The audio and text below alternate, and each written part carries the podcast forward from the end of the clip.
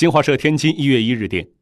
一元复始，万象更新。天文学家、南开大学教授苏怡告诉记者，公元二零二零年为闰年，二月有二十九天，全年共有三百六十六天，